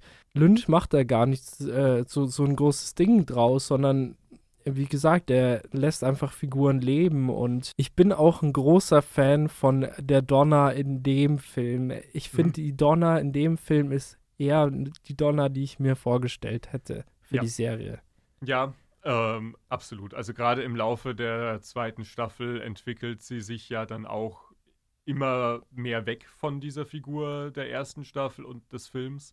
Ja, irgendwo, ich habe ich hab mal in, in der Interpretation gelesen, ja, dann ab dem Moment, wo sie dann die Sonnenbrille hat, wo ja Laura immer nicht will, dass sie die hat, dann verwandelt sie sich so ein bisschen in Laura Palmer und sowas. Also das zum Thema äh, Twin Peaks-Fans sind sehr interessante Leute. Ähm, kann ich nur empfehlen, sich da die Theorien durchzulesen. Aber ja, also gerade äh, Moira Kelly heißt die Schauspielerin ja. in der, im Film. Äh, fand, ich, fand, ich sehr, fand ich sehr, sehr toll. Ja, auf jeden Fall. Und ähm, es ist auch interessant, so dann äh, nochmal die ganzen Charaktere zu sehen, wie sie da noch in, in, in ihrem Schulding sind und ihre Rivalitäten haben. Bobby und ich weiß jetzt gerade nicht, wie der Freund von ihm heißt. Ach Gott. Der, Na Nadine, datet ja. dann, ähm, ja, das ist auch ein äh, sehr interessanter Subplot der zweiten Staffel. Ähm, haben wir jetzt auch nicht drüber geredet. Muss man auch nicht. Aber gerade so dieser dieser Umgang auch von, von Leland, also der ist prominenter in diesem Film als in der Serie. In der Serie kam der auch relativ kurz, fand ich, war, war immer nur recht bizarr, war, war am Tanzen oder ist, ist auf das Grab seiner Tochter gefallen. Ja, in, in dem Film hat er dann doch nochmal eine ganz andere Rolle, wo er sehr, sehr, sehr böse und bedrohlich ist, ähm, bis das dann natürlich in diesem Gewaltakt gipfelt.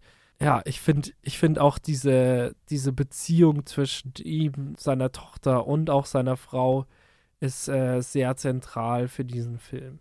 Ja, und auch wahnsinnig toll gemacht. Ja. Also da gibt es äh, auch eine Szene, wo sie dann ähm, am Essenstisch sitzen, ja. wo ähm, Leland äh, dann Laura fragt, ob sie ihre Hände gewaschen hat und dann sie nicht wirklich darauf antwortet, weil sie, sie, am Tag davor so, so ein bisschen, ich sag mal in Anführungsstrichen, herausgefunden hat, wer, wer Bob wirklich ist. Ähm, und er sie dann wirklich äh, da, naja, quasi quält am Tisch mit diesen Fragen, ob sie ihre Hände gewaschen hat und dass das überhaupt nicht angeht. Dann auch ähm, dann seine Frau, also Lauras Mutter, versucht sie dann ein bisschen in Schutz zu nehmen, das aber gar nicht so wirklich schafft. Und diese gesamte Dynamik dieser Familie, dieser vollkommen dysfunktionalen Familie natürlich, ja. ähm, ist da sehr prominent in diesem Film und auch sehr, ja, drastisch und dramatisch natürlich, ähm, in, also in ihrer vollen Drasti Drastigkeit und Drama Dramatik inszeniert. Ja, also diese härteren Spitzen und diese ganzen Gewaltszenen und so weiter, das macht alles was mit einem und es ist auch nicht reißerisch und das ist das Gute an, an David Lynch, dass er sich da überhaupt nicht irgendwie suhlt in, in dem Leiden von ihr, sondern er will es einfach darstellen und er will dem auch Platz geben. Und dadurch schafft er auch was, ja, die Serie in, in eine Richtung zu lenken, die dann auch sehr, sehr düster ist und auch nochmal ein Tick realistischer. Es wird auch natürlich Drogenkonsum gezeigt, das ging alles im Fernsehen nicht. Was dann aber 25 Jahre später ging, dadurch, dass Showtime die Serie aufgegriffen hat und 2017 äh, kam dann The Return, 25 Jahre später nach dem Film. Es soll 25 Jahre später nach dem Cooper in der Black Lodge war spielen. Es ist aber jetzt auch kein festes Zeitdatum angegeben, aber sie sprechen ja immer wieder von 25 Jahren. Ja. Genau, und da gibt es eine kleine Zusammenfassung 25 Jahre nachdem Cooper in dem Red Room war, scheint nichts mehr zu sein, wie es mal gewesen ist. So ganz scheint der Cooper nicht der Cooper zu sein und es geschehen eine Reihe von mysteriösen Morden innerhalb und außerhalb von Twin Peaks. Ja, wir haben erstmal in The Return eine ganz neue Dynamik, würde ich sagen. Also Leute, die sich darauf gefreut haben, hier nochmal schön ähm, in, in Twin Peaks zu sein und ganz gemütlich ähm, den Leuten zuzusehen, wie sie Donuts essen und Kaffee trinken. Die werden jetzt hier, glaube ich, erstmal ein bisschen enttäuscht sein. Ja, absolut. Die Serie macht nämlich nicht das, was sehr viele andere Serien und Filme zurzeit machen, und zwar zu sagen, hey, guckt mal, wie schön das damals war. Werde, war das nicht schön damals in Double R Diner und jetzt lassen wir Cooper da mal wieder irgendeinen Mordfall ermitteln und dann kommen alle, all die alten Charaktere wieder und das ist mega schön. Die alten Charaktere kommen wieder und es ist nur teilweise schön, weil, naja, 25 Jahre eben nicht zu allen Menschen gleich gut sind. Zu manchen und manche Leute auch nicht mehr so ganz die sind, die sie damals zum Beispiel auch in ihrer Jugend noch waren. Und damit werden zwar viele Figuren wieder aufgegriffen, aber nicht auf diese, ich sag mal, Nostalgia-Baiting-Art ja. und Weise, sondern auf eine Art und Weise, wie man sich denkt, ja, das kann passiert sein in den 25 Jahren zwischen den ersten beiden Staffeln und der dritten. Und auch inszenatorisch oder von allem eigentlich hat diese Serie mit den ersten beiden Staffeln und dem Film nichts nee. mehr am Hut. Das, die sieht komplett anders aus. Die sind, die Figuren sind eben anders. Auch die Handlung ist eine, ja, sie hat immer noch ein paar Parallelen. Da sind ein paar von den FBI-Leuten sind natürlich noch die gleichen geblieben. Aber auch ein Agent Cooper kommt in der Form, wie ein Agent Cooper ist, eigentlich, ich glaube, in den letzten erst beiden Folgen ja. wieder vor. Ja. Und davor ist er, läuft er rum als Dougie Jones, der äh, in Las Vegas die äh, sich am einarmigen Banditen dumm und dämlich spielt. Mr. Ähm, Jackpot. Und dann zu Mr. Jackpot wird, weil er äh, dann sieht, wo er, wo er den nächsten Jackpot holen kann. Und was mir sehr geholfen hat, als ich The Return geschaut habe, mir hat davor ein Kumpel gesagt, mach erstmal ein bisschen Pause zwischen ähm, den ganzen 90er-Sachen. Und vor allem geht es in der dritten Staffel sehr viel um Amerika im 21. Ja. Jahrhundert und auch um den gesamten Zustand der Welt im 21. Jahrhundert, aber insbesondere eben um Amerika. So auch gerade so Mitte der 2010er Jahre, so 2015, glaube ich, wurde es ja auch mhm. gedreht.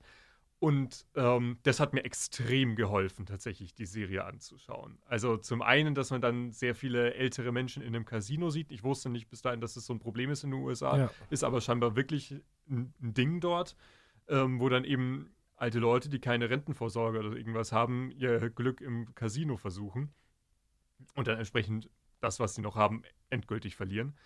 Und ähm, aber auch um, ich sag mal, so eine gewisse Anspannung in der Gesellschaft und so, eine, so, eine, so ein Dauerstress zum Beispiel, finde ich.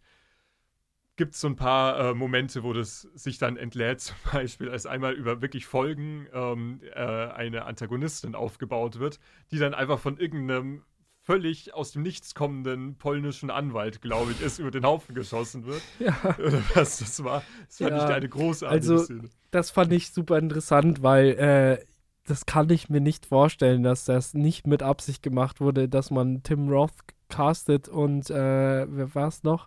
Ähm, äh, ja, sie kennt man auch. Sie ist äh, aus, aus in, ähm, Hateful Eight. Genau, ähm, ich schau mal kurz nach. Jennifer Jason Lee? Genau, ja. genau. Genau, dass man die castet und quasi ähm, so eine Honey Bunny-Dynamik da inszeniert und dann werden sie auch auf Tarantino-hafte Weise einfach über den Haufen geballert. Ähm, ja, diese, diese Serie geht sehr viel auch um Waffengewalt. Jeder hat eine Waffe. Ähm, wie wird mit Waffen umgegangen? Wir haben eine ganz erschreckende Szene, in dem ähm, ein Kind aus Versehen, oder zumindest wird es gesagt, dass es ein Kind war, aus Versehen einen Schuss aus einem Auto abgibt und man ähm, einfach nur wie der Charakter Bobby Briggs ähm, ratlos dasteht. Ist für mich, um kurz über Bobby zu reden, einer der schönsten Redemption Arcs. Mhm. Also da können, können sich Serien wie, wie Stranger Things, wo, wo es groß angepriesen wird, dass äh, ähm, Steven da so einen Redemption Arc hat, die können sich da eine Scheibe von abschneiden, weil da schafft man das wirklich, ähm, einen Charakter schön ankommen zu lassen. Und das ist, glaube ich, wahrscheinlich der einzige Charakter, der in diesen 25 Jahren irgendwie dem es irgendwie besser geht, würde ja. ich sagen. Ja, aber ich würde vielleicht noch einen Case für Ben Horn machen. ja, Ben Horn ist, Staffel. ja, Ben Horn hat auch. Genau. Da obwohl, fängt, ja. ich, sorry, ähm, ich weiß nicht, ob, ob er das verdient hat, Ben Horn. Ja, ähm, das ist die Frage. Aber zumindest äh, in der zweiten Staffel geht es schon so ein bisschen ja. los, aber man kann ihm zumindest attestieren, er versucht's er gibt sich Mühe. Da gibt es in der zweiten Staffel gibt's ein schönes Zitat, äh, wo er richtig dumm angegangen wird und dann äh, da steht und sagt, Sometimes the urge to do bad is almost overwhelming oder irgendwie sowas sagt und dann beißt er von der Karotte ab. Ähm. Ja, ich äh, habe äh, von Ben Horn in der zweiten Staffel hauptsächlich die, dieser Bürgerkrieg äh, Ding, was, er, was wirklich über gefühlt sechs, sieben Folgen ja. geht. Ähm, also, ja, der äh, ist äh, in der dritten Staffel auf jeden Fall ein recht zahmer Ben Horn geworden. Sein Bruder ist äh, die ganze Zeit auf einem Streifzug durch den Wald, weil er irgendwie high ist.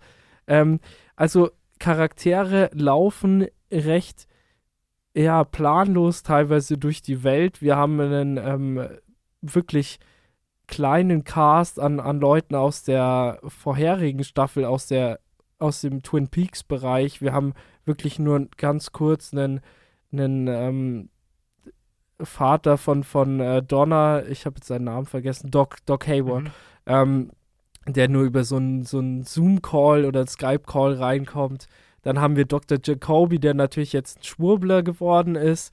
Ähm, ein ganz witziger Charakter. Aber dieser Twin Peaks-Bereich, der wird wirklich nur kurz beleuchtet und ist gar nicht am Anfang erstmal so wichtig für die Handlung. Denn wir verfolgen erstmal dem Cooper, der da rausgekommen ist aus der Black Lodge. Und das ist, wie gesagt, nicht mehr der gleiche Cooper.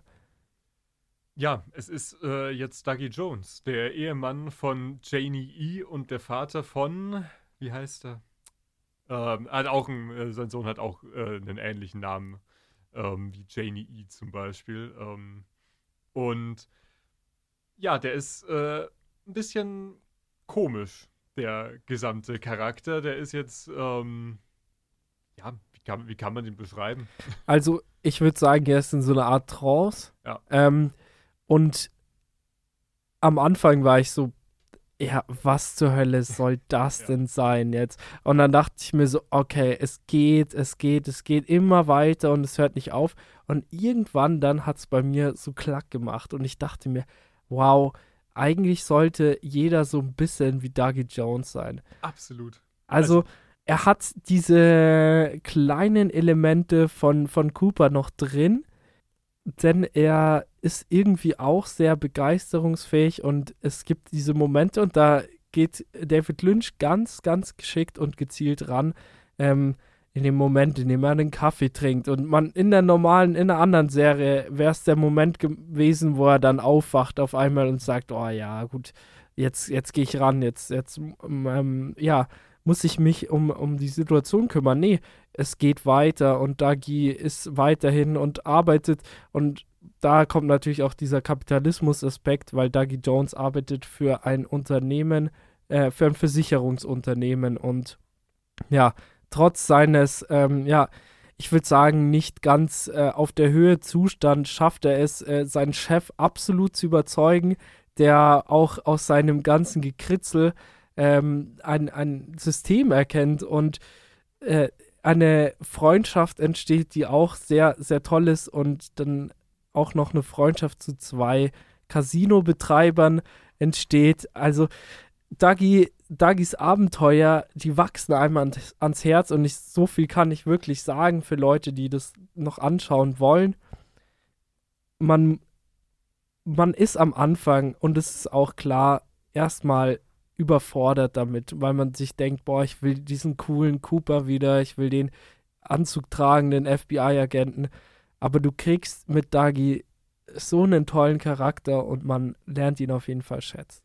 Aber nicht nur ihn, sondern auch einige der anderen Figuren, die ja. in dieser dritten Staffel vorkommen. Du hast schon die beiden Casino-Besitzer angesprochen, die am Anfang natürlich, naja, die gierigen und ähm, ja, ähm, in mafiöse Geschäfte verwickelten Casino-Besitzer, die einem dann aber auch irgendwann im Laufe der Serie ein bisschen ans Herz wachsen, die da auch so einen kleinen Redemption-Arc haben. Aber auch äh, die Familie von Dougie Jones, gerade seine Frau gespielt ja. von ah, äh, Naomi Watts. Naomi Watts, genau. Ähm, auch eine wahnsinnig coole Figur, ähm, die dann ja. ähm, da auch wirklich ein paar Sachen teilweise raus, wo du so denkst, boah, ist ja, das geil. Diesen, dieser Monolog da mit den äh, Dealern ja, äh, des, genau. äh, oder Geldeintreibern, ja. das ist super. Ja, wo sie ihnen einfach wirklich verbal eine Ohrfeige nach den anderen gibt, ihnen dann ein bisschen Geld hinschmeißt und dann einfach geht und damit ist die Sache gegessen.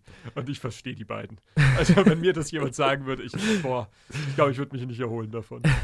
Ähm, aber ja, wie gesagt, auch die ganzen neuen, also die ganzen neuen Figuren sind auch ähm, sehr schön eingebracht. Und da finde ich ein bisschen die Parallelen ähm, in, dieser, in dieser Dynamik zwischen Dougie Jones und seinem Chef. Das, halt, das ist diese Dynamiken zwischen den Figuren ja. und wie, wie er dann als Dougie Jones, der jetzt, ich sag mal, geistig zumindest ein bisschen verwirrt ist, mindestens mal ja. in dieser Serie, ähm, wie der dann wahrgenommen wird und mit, wie mit ihm interagiert ja. wird, das finde ich, daran, da erinnert mich die dritte Staffel noch am meisten an das Original oder das die ersten beiden Staffeln von Twin Peaks. Ja, wir haben, wir haben schon natürlich trotz der ganzen Härte und der Dramatik haben wir immer noch ein paar äh, ja, Twin Peaks hafte Szenen. Da gibt es auch eine ganz tolle Szene, in dem der Sohn von Lucy und Andy, gespielt von Michael Sarah, einen Marlon Brando Monolog hält.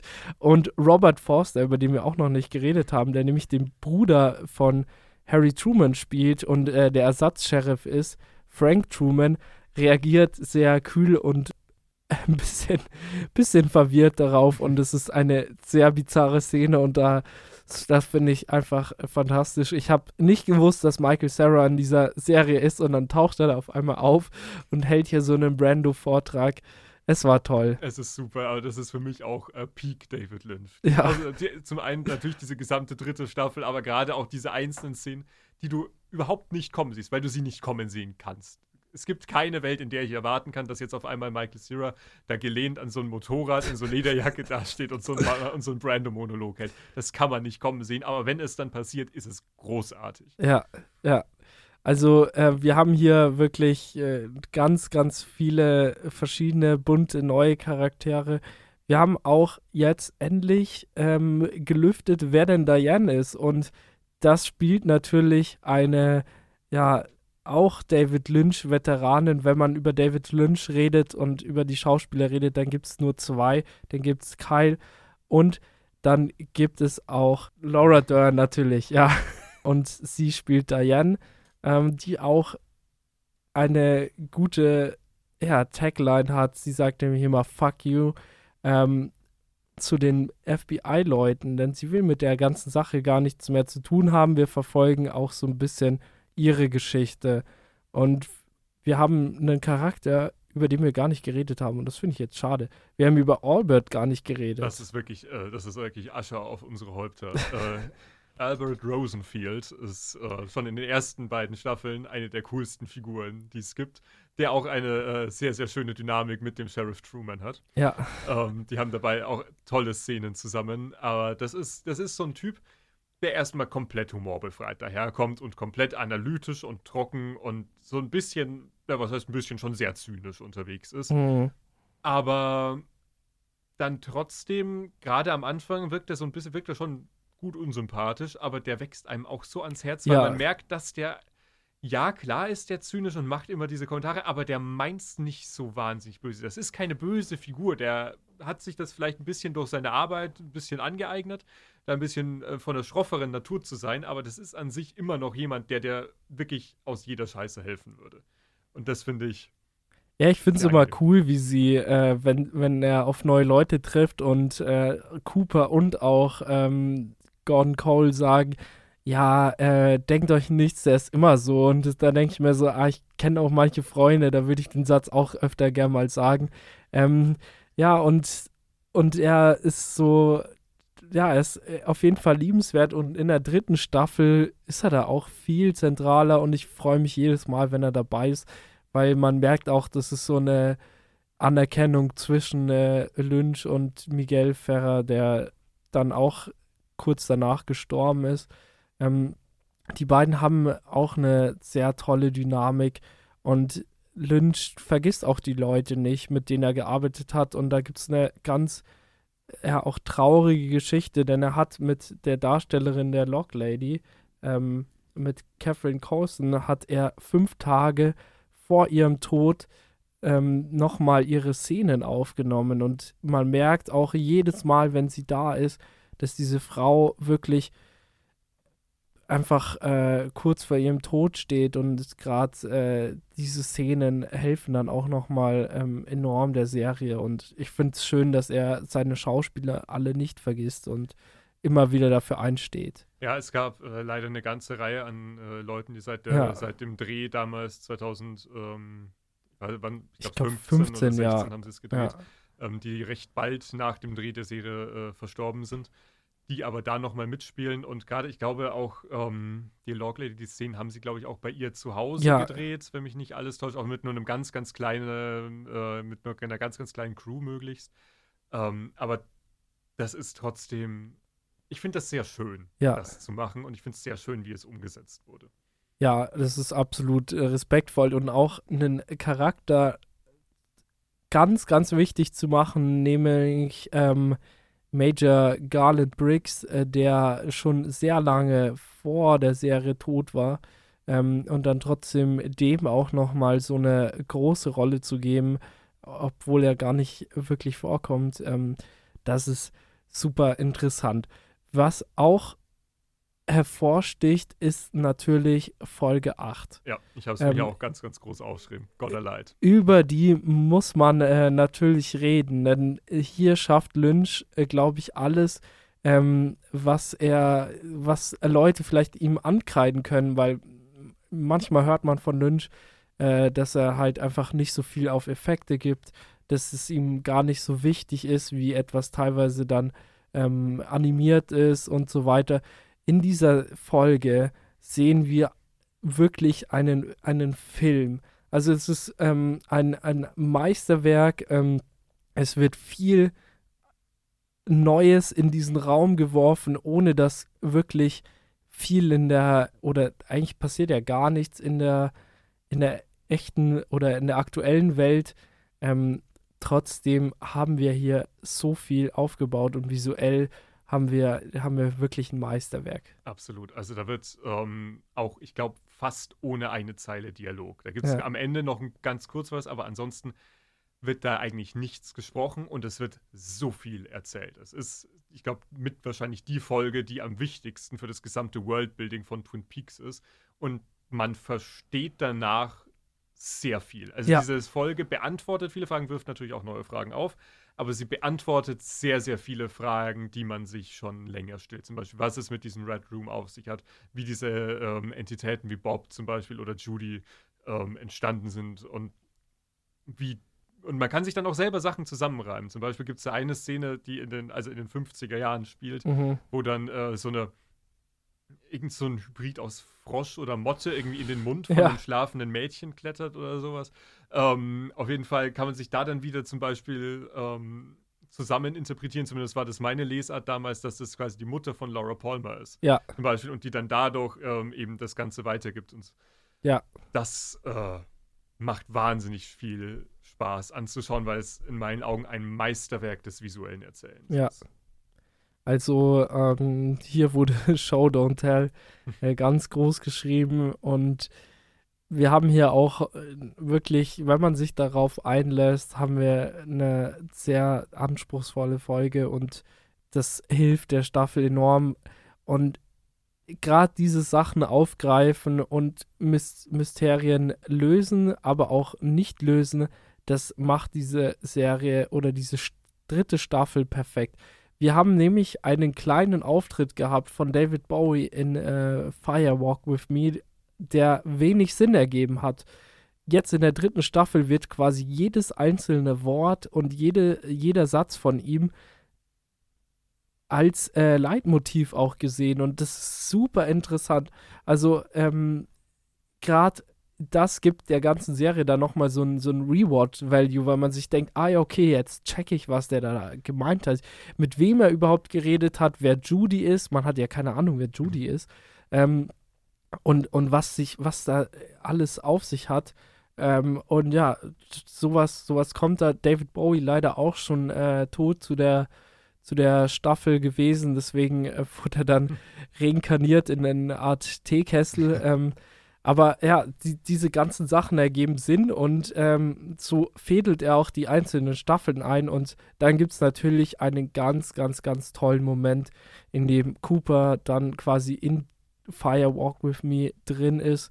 Ähm, und da frage ich mich, hat, hat Lynch das beabsichtigt gehabt ähm, oder nicht? Es ist im Endeffekt egal, aber es er, ergibt so eine, eine perfekte Schleife und ja. das ist so toll. Ja, absolut. Also auch das, ähm, also alles, was in der dritten Staffel vorkommt, was mit den ersten beiden Staffeln und dem Film zu tun hat, ist so gut. Da, also es passt so gut zusammen, das, was ich sagen will. Es ist, ähm, es fühlt sich nicht an wie jetzt eine dritte Staffel, die halt gemacht wurde, weil, naja, wir wollen noch mal Geld damit ja. machen, sondern es fühlt sich an, als wäre das von vornherein geplant gewesen. Und deswegen ist es mir irgendwo wurscht, ob es wirklich geplant war. Aber es ist, es ist toll, so wie es gemacht wurde und es ist toll, dass es da ist. Und wollen wir noch kurz über das Ende der dritten gern, Staffel sprechen? Gern. ähm, das ist, also wer sich jetzt wirklich gar nicht mehr spoilern lassen möchte für die dritte Staffel, ähm, ne? Wer ja, jetzt, wer jetzt Spoiler. Ähm, die vorletzte Folge, da denkt man sich so, hey, das ist jetzt eigentlich alles gut. ja. Jetzt ist gerade wirklich, ja, das passt. So, äh, jetzt könnte man aufhören, aber da gibt es noch eine Folge. Was kann schon schiefgehen? Ja, ne? Wir hätten aufhören sollen. Auf jeden Fall, das Ende ist, ich glaube, mit diesem, wo, er, wo dann Cooper wie, wieder der echte Cooper ist und ja. dann losfährt, um Laura Palmer zu suchen. Und dann findet er sie, aber sie ist nicht wirklich Laura Palmer. Sie ist irgendein, irgendeine random Frau eigentlich, ja. äh, die gerade ihren Ehe Ehemann getötet hat vor ein paar Tagen. Und Ähm, anyway, die nimmt er dann mit und fährt ja wieder nach Twin Peaks und dann stehen sie vor diesem Haus der Familie Palmer und da wohnt irgendjemand drin, der den natürlich niemand kennt und auch davor hat irgendwie scheinbar niemand drin gewohnt, den jemand kennt und sie befinden sich scheinbar in einer völlig anderen Realität auf einmal um, oder dann eben doch nicht mit der allerletzten Szene. Und bisschen die Interp meine äh, Interpretations, mein Interpretationsansatz war, dass am Ende eigentlich alles richtig scheiße ist dass am Ende quasi Cooper und Laura in dieser ähm, Weltdimension, was auch immer, gefangen sind, wo er sie eigentlich retten wollte. Ja. Und dass sie eigentlich quasi dadurch gerettet war, dass sie gestorben ist, aber er, ähm, ja, dadurch, dass er, ähm, naja, ihr einfach nur helfen wollte, die Sachen quasi schlimmer gemacht hat. Und das ist ziemlich hart. Ja, also ich habe das auch ähnlich gesehen. Ähm, ich glaube, dass auch so, ja, das Thema Revisionismus, wie, wie sollte man das machen oder sollte man es lassen? Meistens sollte, man, sollte man es lassen. Und äh, das sagt, das sagt diese Serie dann auch. Ähm, ich habe es auch so gesehen, dass sie in dieser Welt sind. Es wurde ja irgendwie eine Welt geschaffen für Judy, mhm. damit sie nicht in die echte Welt kommt. Und ich glaube, dass sie da in dieser Welt ja. äh, sind. Ähm, und diese Auswegslosigkeit ist, ist, äh, ist absolut, absolut hart, gerade wenn man sich denkt, oh, boah, ja, irgendwie hatte die Folge vorher dann wirklich so ein, so ein Gefühl von, von oh, okay, irgendwie ist es ja doch so ein Happy End-like, ähm, aber dann nochmal dieser Kontrast und ich, die letzte Folge ist auch sehr viel, die beiden, äh, also Laura Dern und, und Agent Day Cooper, die fahren einfach nur die ganze Zeit Auto rum. Also ich glaube, diese Szene, wo sie dann ähm, bei dem Haus sind, sind wirklich nur die letzten zehn Minuten. Ja. Ähm, und man fragt sich auch, was passiert da, was passiert da, was passiert da. Es ist, es ist echt hart und ich glaube aber auch, dass Cooper wusste, dass er dann nicht mehr rauskommen kann, als er reingegangen ist in, in äh, den Red Room wieder. Ja. Weil bisher ist er kein äh, Agent ähm, der dieser Special-Einheit, wie hieß das nochmal irgendwie? Äh, Blue Rose. Blue Rose, ja. ja. Da ist keiner rausgekommen ähm, und es wird oder ich habe so interpretiert, dass Cooper auch nicht rauskommen wird. War auch, äh, war auch meine Lesart. Ja. äh, wie würdest du dazu stehen, wenn jetzt Twin Peaks ein äh, Prequel, Sequel oder irgendwie Spin-off-Film bekommt? Hättest du darauf Lust oder findest du, du hast schon alles gesehen, du brauchst nicht noch mehr? Es kommt drauf an. Wenn David Lynch hingeht und von irgendeinem Studio Geld und kreative Freiheit bekommt und sagt, okay, Leute, wir machen jetzt eine vierte Staffel oder noch einen Film, dann sage ich, okay, ich vertraue dem Mann. Ich hab, der hat noch nie was Schlechtes abgeliefert eigentlich. Ja. Ähm, und vor allem, er hat auch ein sehr großes Interesse, dass seine eigenen Sachen, die er ins Leben gerufen hat, und für Twin Peaks ist er nun mal auch sehr bekannt geworden. Ähm, er hat ein großes Interesse daran, dass das gut zu Ende geführt ist und dass das alles Sinn macht und in sich kohärent ist und dass, dass da sich jetzt niemand vor den Kopf gestoßen fühlt und niemand denkt, boah, die haben jetzt eine Viertelstaffel gemacht, nur weil sie Geld wollten. Weil so schätze ich David Lynch nicht ein, sonst hätte er schon ganz andere Filme in seinem ja. Leben machen können, wo er sich dagegen entschieden hat. und er hätte wahrscheinlich auch nicht mal Holland Drive gemacht. Ähm, weil ich glaube, ab dem Zeitpunkt war der Zug auch ein bisschen abgefahren. Ja, definitiv. Für die großen Hollywood-Produktionen. Ja. Ähm, ich muss sagen, ich wäre vorsichtig optimistisch, sagen wir es mal so, weil ich hätte natürlich Angst, aber ich finde, David Lynch hat auch mit der dritten Twin Peaks Staffel gezeigt, dass es durchaus gehen kann, dass man 25 Jahre nach den Originalsachen was machen kann, was in meinen Augen nicht nur so gut ist wie die Originalsachen, sondern die auch nochmal übertrifft. Ja, das auf jeden Fall. Deswegen würde ich sagen, ja. Ähm, ich wäre vorsichtig optimistisch. Ich glaub's nicht. Ich ho irgendwo, irgendwo hoffe ich es hm. auch nicht, weil damit kann ich wirklich leben mit der dritten Staffel. Ähm, ja. Wie stehst du dazu? Ich höre ja gerade das Dossier von ähm, mhm. äh, Mark Frost, das er geschrieben hat. Also es ist offizielles ähm, Nebenmaterial zur Serie. Das höre ich als Hörbuch.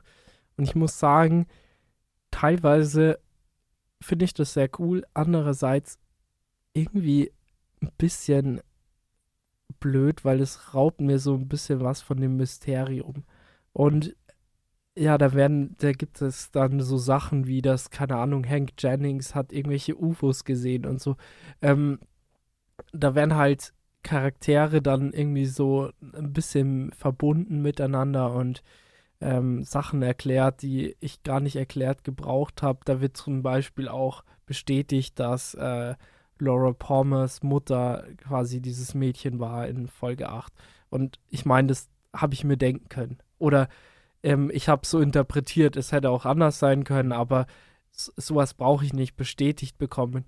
Und wenn ich jetzt irgendwie einen äh, Twin Peaks Prequel, Sequel, was weiß ich, äh, Film bekomme, dann freue ich mich schon drauf, aber ich möchte nicht ähm, noch mehr irgendwie verraten bekommen, sondern ich möchte trotzdem noch so ein bisschen im, im Rätseln und äh, ja, Ungewissen gelassen werden. Das ist für mich das, was die ganze Serie und den Film ausmacht. Ja, hast du uh, The Missing Pieces gesehen, als die Deleted Scenes? Nee, leider noch nicht. Das würde ich trotzdem noch gucken, weil ich bestelle mir jetzt dann auch die äh, Box da gibt es auch eine sehr schöne von der dritten Staffel, ähm, die man, wenn man diese auseinanderzieht, sind da die verschiedenen Coopers, die so ineinander gehen. Das ist, ist extrem cool gemacht. Äh, kann ich empfehlen. Und ähm, ich glaube, bei den Blu-rays, die ich habe, da sind auch die Missing Pieces dabei. Da, da habe ich auch noch nicht geschaut. Ah. Muss ich mal machen. Das okay. sind, ich glaube, eine Dreiviertelstunde Deleted Scenes oder sowas. Wahrscheinlich wahllos aneinandergereiht. Ja. Ähm, alles, was ich weiß, es gibt noch mindestens eine weitere David Bowie-Szene. Stimmt, Deswegen, ja, das habe ich äh, habe ich, hab ich da Bock drauf. Ähm, habe ich mich bisher noch nicht getraut, aber äh, bin, ich, bin ich auch mal gespannt. Ja, also zu, zu Twin Peaks gibt es auf jeden Fall noch einiges zu entdecken, was man äh, da nicht, äh, wenn man die Serien geguckt hat und die Filme, den Film gesehen hat, was man da noch nachholen kann. Es gibt auch so ein paar Interviews mit Schauspielern und Lynch, äh, die man sich dann anschauen kann. Es ist eh mal ein Highlight, ein David Lynch-Interview zu gucken. Ähm, wir hoffen, wir haben euch so ein bisschen so einen groben Überblick gegeben. Natürlich kann man über die Serie auch ungefähr vier Stunden reden, so wie es ein YouTube-Channel gemacht hat. Wir belassen es mal dabei ähm, und es wird eh mal wieder bei Your Watchlist im äh, Podcast aufgegriffen werden, wenn ich drüber rede. Ähm, ich habe jetzt in letzter Zeit sehr viel über Twin Peaks geredet und das hat sich dann natürlich sogar in einem Video gegipfelt, das äh, jetzt auch draußen ist, über in dem auch äh, Laura Palmers Charakter thematisiert wird.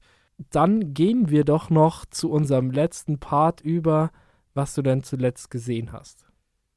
Ja, ähm, wo fange ich an? Also äh, über die Pinguine aus Madagaskar rede ich jetzt einfach mal nicht. das war äh, ein Moment der Schwäche am Samstag. Äh, ich, welcher äh, ist es? Von 2014, dieser Standalone-Film äh, ah, nur okay. die Pinguine. Ich okay. frag nicht. es, es, war Nachmittag irgendwie, saß ich da ja. und gesagt, boah, ich brauche jetzt 90 Minuten. Ähm, ja, der, ich, ich, Film war schon nett. Ich habe mir zugegebenermaßen nach, ich weiß genau, nach 38 Minuten habe ich geschaut, wie lange der denn noch läuft, weil sich angefühlt hat, die anderthalb Stunden. Aber es waren erst 38 Minuten und dann läuft der Film noch eine Stunde. Ähm, ja, also 90 Minuten, der sich anfühlt, als wäre er zu lang. Ja, gut, es ist die Pinguine aus Madagaskar, was soll ich dazu sagen? Viel lieber rede ich aber drüber, dass ich mir letztens ähm, die Samurai Collection von Akira Kurosawa wow. zugelegt habe. Das sind nicht alle Samurai-Filme von ihm, aber fünf.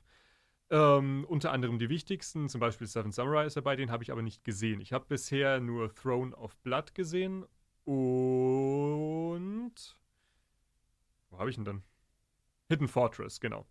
Und über die beiden würde ich gerne kurz reden, weil ja, Hidden klar. Fortress zum Beispiel, die Handlung kennt man, wenn man Star Wars gesehen hat. Ähm, und George Lucas sagt auch immer, äh, wovon er sich hat inspirieren lassen. Und wenn man die, diese Filme dann tatsächlich sieht, merkt man, wie sehr er sich davon hat inspirieren lassen, weil dieser Film ist quasi Star Wars Episode 4 in gut.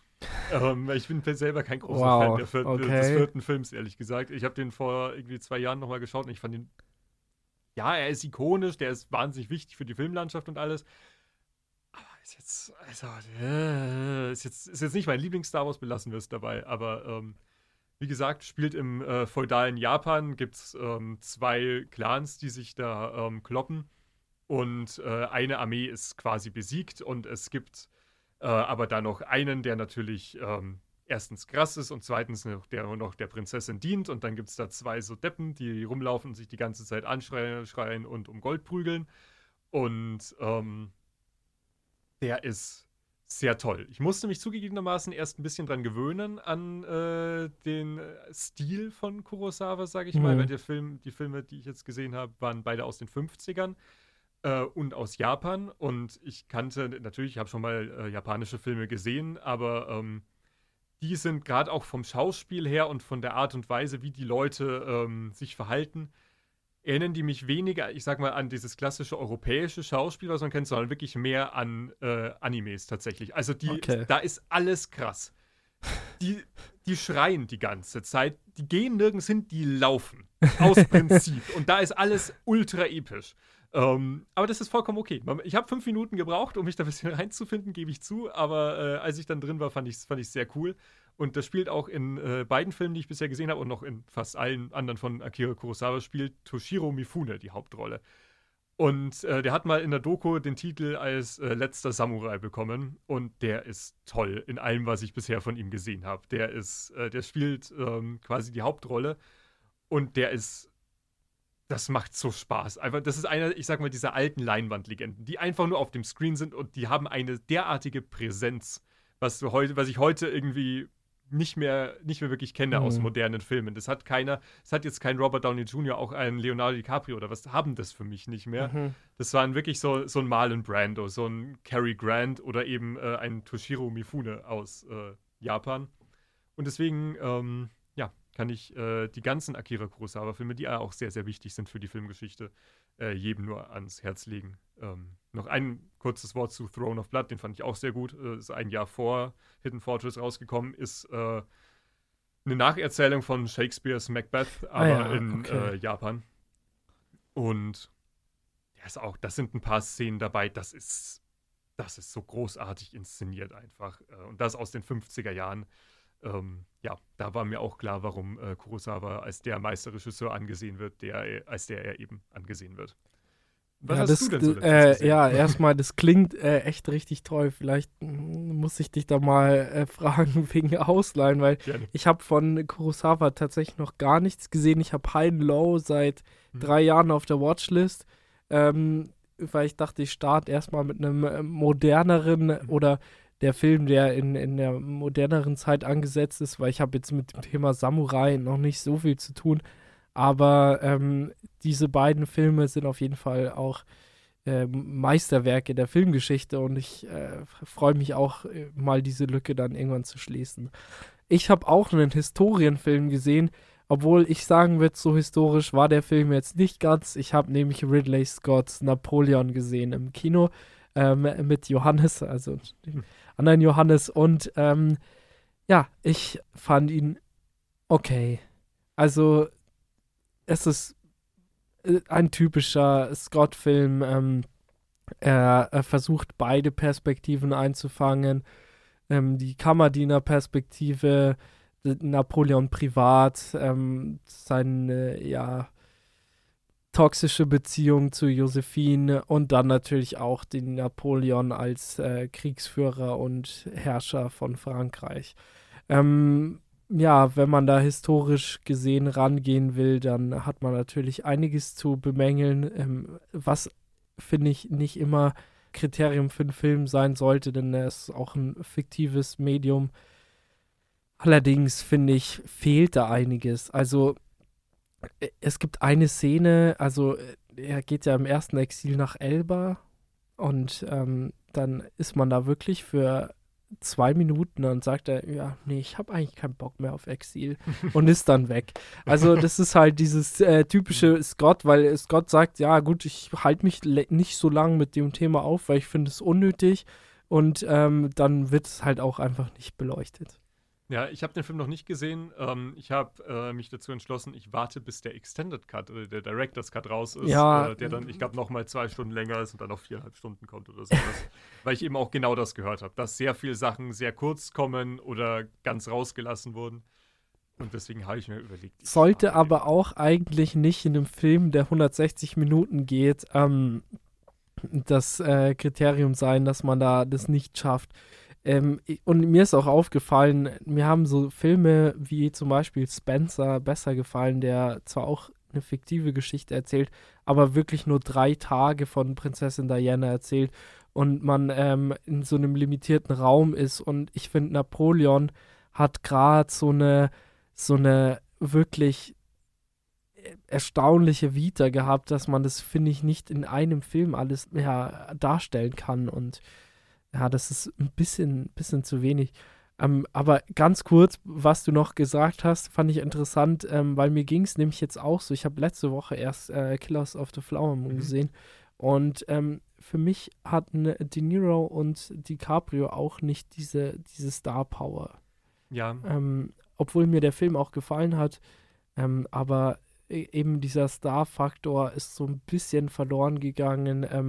Nicht nur bei denen, sondern eigentlich bei so gut wie jedem Schauspieler. Ja. Also es gibt eigentlich, ich sage mal, diese klassischen Hollywood-Größen, wo man sagt, ja. ich schaue jetzt den Film von dem und dem Schauspieler oder von der und der Schauspielerin. Das gibt es ja eigentlich nicht mehr wirklich. Das gibt es noch, ich würde argumentieren, noch ein bisschen bei Tom Cruise. Ja. Da würde ich sagen, hey, okay, ich schaue jetzt den neuen Tom Cruise-Film, aber ansonsten, ich schaue nicht den neuen DiCaprio-Film oder sowas. Geschweige denn, ich sage mal, ich schere sie jetzt mal einfach über einen Kamm, diese, die ganzen Marvel-Hauptdarsteller, sag ich ja. mal. Da sind gute Leute dabei. Robert Downey Jr. ist ein fantastischer Schauspieler, hat er mit Oppenheimer erst wieder bewiesen. Aber ich sag nicht, ich schaue jetzt den neuen Chris Hemsworth-Film oder sowas. Also Gott bewahre. Ja, ja, das ist, äh, da gab es ja auch dieses Interview mit Anthony Mackie, äh, auch Darsteller aus dem MCU, der auch gemeint hat, die Leute schauen die Filme nicht mehr wegen den Schauspielern, ähm, sondern wegen diesen Figuren. Ähm, was natürlich eigentlich auch die Absicht sein sollte. Ähm, finde ich aber trotzdem, ähm, Film ist so viel vielschichtiger und ich finde trotzdem immer noch schön, dass man äh, da so Schauspieler hatte in der Vergangenheit, wo man da sich gedacht hat, boah ja, das ist, das ist so noch so eine, so eine Größe, wenn ich dann so einen James Stewart-Film sehe. Also das sind, oder Ingrid Bergmann, das sind halt einfach noch ähm, Schauspieler gewesen. Da hat man das Gefühl, die haben noch dieses klassische Hollywood verkörpert. Genau, so dieses bisschen larger than life. Ja, genau, also die, genau. Die so völlig ungreifbar und unnahbar sind. Ja. Aber, aber das ist auf jeden Fall ein Thema mal für eine, für eine andere Folge ja. oder ein Video. Dabei belassen wir es, glaube ich, für heute erstmal. Und mir hat es auf jeden Fall Spaß gemacht, jetzt nochmal die Serie Revue zu passieren und ähm, hoffe, euch hat es auch gefallen. Wir hören uns dann beim nächsten Mal und eine schöne Vorweihnachtszeit euch. Ähm, bis dann. Tschüss. Tschüss.